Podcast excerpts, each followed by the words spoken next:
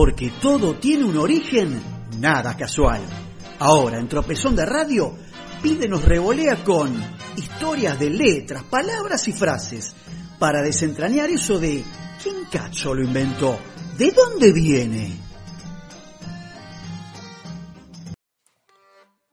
Muy buenas noches para todos y todas. Martes otra vez, clásico de cada semana en esta otra nueva entrega de historias de letras, palabras y frases aquí, como siempre, en Nada Casual Tropezón de Radio por la Freeway, la 90.7, la radio de rock o radio independiente directamente del oeste. Martes de pandemia, el mundo ha cruzado como dato a destacar después de nueve meses de este castigo, de este virus, de esta enfermedad que azota a todo el orbe, el millón de muertos, señoras. Señoras y señores, 1.7441 muertos en nueve meses, como decíamos, de pandemia. Casos activos, 7.600.000, aportando un poco números y estadísticas, no solo del número del programa, que es el dato que yo nunca recuerdo, y recuperados casi 25 millones. Argentina hoy tiene 130 mil y un poco más de casos activos, 16.113 muertes y 576.000 pacientes recuperados. Y otra nota que aparece por ahí en medios de que hay 239 infectólogos, especialistas, virólogos o el título que le quieran poner, que dicen que el virus de la COVID flota en el aire. Así que no sería raro, bueno, a todos aquellos que andan por la calle sin barbijo o mal colocado, con la nariz afuera, bueno, ponételo bien porque todavía no se sabe bien de qué se trata. De este enemigo invisible que todavía la estamos peleando. Pero bueno, vamos a nuestro punto en esta entrega de hoy, de esta historia siempre como decimos con la debida licencia del autor del libro homónimo, el periodista y escritor Daniel Balmaceda, y la columna se intitula Con letra propia. Y cuenta que los sistemas de escritura han evolucionado mucho, aunque los grandes cambios corresponden a las últimas décadas, claro, del siglo pasado, del siglo XX. Aún a fines del siglo XIX era habitual el empleo de plumas para escribir. Las había de todo tipo, pero las de ganso, sí, las de este ave, se contaban entre las más exquisitas y refinadas. Ponerle lo que sería hoy que te regalen, no sé, una Mont Blanc. Pero, ¿cómo resolvían el problema cuando se equivocaban? Bueno, el tema en realidad no era tan grave, porque pensemos que muchos más problemas tendrían en Egipto, en el antiguo Egipto, frente a aquellos pifios en la escritura, y siempre me pregunté yo si los egipcios no tendrían problemas de ortografía. Porque algunos estudiosos de aquella cultura explican que si los tipos en aquel entonces se equivocaban, en esos casos, porque pensemos que la escritura era cuneiforme sobre piedra, lo arreglaban entonces rayando, sí, rayando la piedra o el muro para poder enmendar el error aunque la formación de los escribas en Egipto dicen, cuentan por ahí, que era muy pero muy estricta, por lo tanto cometerían muchos menos faltas como en los tiempos modernos. Cuando se usaba la pluma y el tintero, obvio que todavía no era el tiempo donde se había inventado la goma de borrar, al menos en un principio. Pero entonces, ¿cómo corregían el error? Bueno, simple y de manera burda tan solo provocaban un manchón de tinta que al espesarse tapaba lo que se buscaba ocultar. El líquido se convertía así en una borra, sí, como la borra del vino, ponele, y esa era la sencilla solución al problema. Además, este hecho fue la génesis de un verbo y un par más de expresiones, a saber, una, el verbo borrar. Por lo tanto, el primer concepto de borrar no tenía que ver con la eliminación vía goma, como nosotros la conocemos hoy, no, sino que se trataba de estampar un manchón en la hoja. En cuanto a las frases, nos referimos a la conocida, abrimos comillas, borrón y cuenta nueva, que es la acción de anular lo ya escrito y reiniciar el cálculo o alguna cadena de hechos. Y la otra frase es borrar de un plumazo, que se trata de lo mismo. La famosa entonces goma de borrar fue patentada en el año 1845 y el sacapuntas un tiempo antes, en 1828. Pero antes de este segundo invento del sacapuntas, ya se le sacaba punta también a las plumas. Sí, porque eso se hacía con el cortaplumas, cuya función original era el mantenimiento de las plumas de los tinteros. Señalamos entonces un par de curiosidades respecto de las cartas, sí, de las misivas, de las correspondencias entre personas, que comenzaban indicando dónde se habían escrito y qué día. O sea, carta, lugar y fecha, como un memo de hoy, como cualquier correspondencia clásica, aunque hoy en día prácticamente ha caído en desuetudo, porque cartas por correo únicamente, no sé, postales como cuando éramos pibes y te ibas a la playa y le escribías atrás, bueno, eso no existe más porque hoy con el email, el WhatsApp y todos los canales de comunicación directamente eh, han fenecido. Entonces, por ejemplo, se decía lugar, Valencia, España. Día, ponele, 28 de septiembre de 1662, ¿qué significaba hecha en Valencia. ¿sí? Hecha en Valencia tal día. Por lo que en ese entonces la F de fecha se usaba como H. O sea, originalmente no se ponía fecha tal. Se decía hecha en Valencia tal día. Entonces, la H de hecha, a ver si se entiende porque es medio rebuscado, de la misma manera, de la misma manera que mutó con el habla y el tiempo, por ejemplo, la palabra hierro en fierro, hecha pasó a ser fecha de aquel hábito. La otra curiosidad entonces se refiere a que la firma que llevaban todas las esquelas estaba relacionado con dicha fecha. Era la costumbre, lo usual. La palabra fecha se relaciona con la marca que dejaban para que se entendiera que lo escrito quedaba en firme, o sea, lo que afirmaban. Ahora, en vez de firma decimos rúbrica, como sinónimo de firma, pero en aquellos tiempos medievales eran dos palabras bien diferenciadas, bien distintas. Una cosa era fecha y otra cosa era la firma.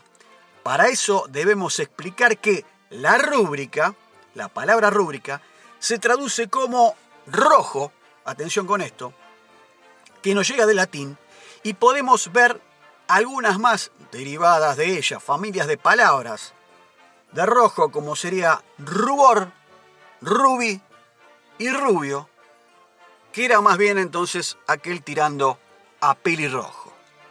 Era costumbre así también colocar los títulos de los textos con este color en la Roma antigua. Y esta idea se mantuvo también en la Edad Media, cuando los copistas, aquellos tipos que transcribían textos, dejaban el espacio para que la primera letra de cada capítulo fuera una rúbrica, es decir, una letra grande colorada. Pensemos en aquellas películas, ¿sí? El nombre de la rosa, cuando el tipo pasa las, las páginas, siempre hay una letra grande arriba que sería por ahí la inicial de la que va a iniciar el párrafo abajo después. Por extensión, se llamó entonces rúbrica a ciertos agregados a los textos. Es el caso del sello que acompañaba la firma, también, porque se acostumbraba firma, firma y sello. Lo que se dice entonces el sello personal. Por lo general, los nobles llevaban su propio sello, que era la marca del linaje familiar, de esa especie de dinastía, ponele. Y estaba entonces el sello, ¿lo portaban en dónde? Sí, sí, en el mismo anillo, en esa alianza esa gorda que llevaban por ahí en el anular, que era el sello, o sea, la imagen era el mismo sello de la, de la dinastía, de esa monarquía. Entonces, cuando la carta estaba lista, ¿qué hacía el noble? Se sacaba el anillo, lo entintaba, primero metía el gancho y después la rúbrica con el sello que era su misma alianza. Por último, era común contar con un secretario, estamos hablando del monarca, o amanuense, que era el encargado de escribir, y abro paréntesis, amanuense que deriva de la palabra mano, que era el tipo que ayudaba a escribir las cartas que le eran dictadas, pero en algunos casos por motivos personales y secretos, algunos caballeros escribían su propio texto. Entonces lo firmaban y lo rubricaban. De ahí viene la frase, amigos y amigas, de puño y letra. Dolando el codo ya, últimos 100 metros finales de este martes, columna de historias de letras, palabras y frases. Hoy oferta para el bolsillo del caballero, la cartera de la dama, dos por uno. Y la primera es para cerrar la frase, ser un ogro. Ser un ogro que dícese figuradamente de aquel tipo, de aquella persona que tiene muy mal carácter. La expresión alude a un gigante legendario de la mitología escandinava que se alimenta de carne humana, sí, cuya figura sería por analogía similar en las leyendas antiguas romanas, a ese personaje llamado Orcus, que era uno de los demonios del inframundo encargado de castigar aquellos juramentos rotos. Ya en la época después, a posteriori de la Roma clásica, se lo identificaría con Plutón y con algunas influencias a través del griego dios de Hades. Orcus entonces, de donde viene la frase ser un ogro, se encuentra representado en pinturas de las tumbas etruscas como un peludo y barbudo gigante, y que existió, dicen, un templo de Orcus también en el monte palatino de la Roma antigua. Y ahora sí, última del día de la fecha, la frase es ser un paria. Ser un paria es la, aquella expresión que se aplica al que no tiene nada, el tipo que ni siquiera tiene el derecho a ser escuchado, a ser oído, y familiarmente al que todo le sale mal y nadie le hace nada de caso. En sentido estricto, el paria es aquella persona, es el miembro de la casta ínfima, ahora sí, esto es real, de los indios. Estamos hablando de los hindúes, aquellos que habitan el país de la India, en Asia que siguen la ley de Brahma, nada que ver con la cerveza, eh, por favor, y corresponde a la casta también llamada de los intocables. Esta casta está desposeída de todos los derechos religiosos y sociales, el paria estamos hablando, según el antiguo ordenamiento social hinduista. Pensemos que en la India eh, lo que uno puede llegar a entender es que no hay eh, ascendente social, no existe el peronismo, las clases sociales son una pirámide y el que nace paria o el que nace pobre o medio pobre nunca va a poder tener ese ascenso por más que haga lo que haga para llegar a la casta superior, digámoslo de alguna manera. Eh, mm, según el ordenamiento, decíamos, eh, los parias forman una clase social excluida de las ventajas que gozan las demás e incluso de su trato por ser considerados los peores, el inferior. Se reconocen varias categorías dentro de esta casta, siendo la sometida a peores tratos la de los apasodas, así se llama, que incluye entre otros a los hijos bastardos, no reconocidos y a los de viudas casadas en segundas nupcias. Mira vos, en la India, te casaste, te quedaste viuda y no te puedes casar más. Su nombre es una occidentalización de la palabra sánscrita, abrimos comillas, pardeyata, Pardjata con doble T que quiere decir sometido a la voluntad de otro, habiendo llegado al castellano a través del portugués. Tremebundo este relato último de la frase el origen de ser un paria, que si uno bien tiene oportunidad de, indagar o profundizar un poco más el tema este de las castas sociales en la India, lo recomiendo porque me ha tocado trabajar con, con indios en algún momento. Esta gente son muy buenos recursos informáticos, bastante mano de obra barata, sobre todo para el colonialismo norteamericano en cuanto a lo que son este, tecnologías y demás. Buenos recursos, hay de todo, como la vida del Señor.